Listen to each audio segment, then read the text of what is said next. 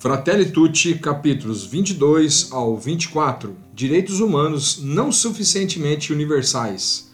Capítulo 22. Muitas vezes constata-se que, de fato, os direitos humanos não são iguais para todos. O respeito a esses direitos é condição preliminar para o próprio progresso econômico e social de um país.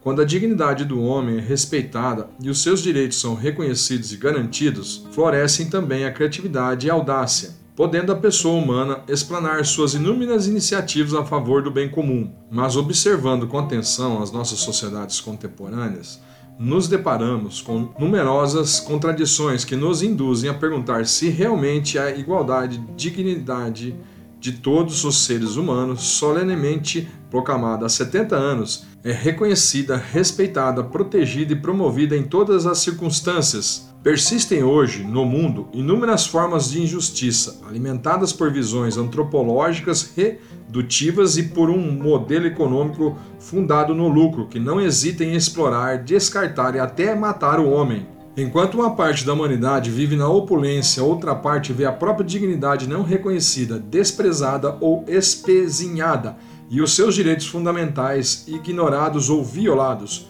O que isso diz a respeito da igualdade de direitos fundado na própria dignidade humana?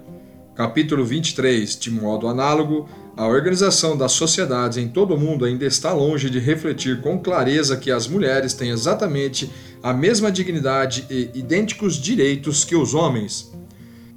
As palavras dizem uma coisa, mas as decisões e a realidade gritam outra. Com efeito, duplamente pobres são as mulheres que padecem situações de exclusão, maus tratos e violência, porque frequentemente têm menores possibilidades de defender os seus direitos. Capítulo 24. Reconhecemos igualmente que, apesar de a comunidade internacional ter adotado numerosos acordos para pôr termo à escravatura em todas as suas formas e ter lançado diversas estratégias para combater esse fenômeno, ainda hoje milhões de pessoas, crianças, homens e mulheres de todas as idades, são privadas de liberdade e constrangidas a viver em condições semelhantes à da escravidão.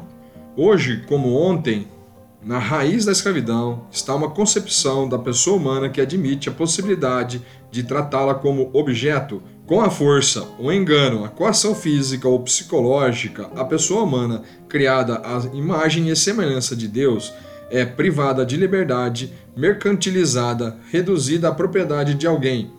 É tratada como meio e não como fim. As redes criminosas utilizam habilmente as tecnologias informáticas modernas para atrair jovens e adolescentes de todos os cantos do mundo.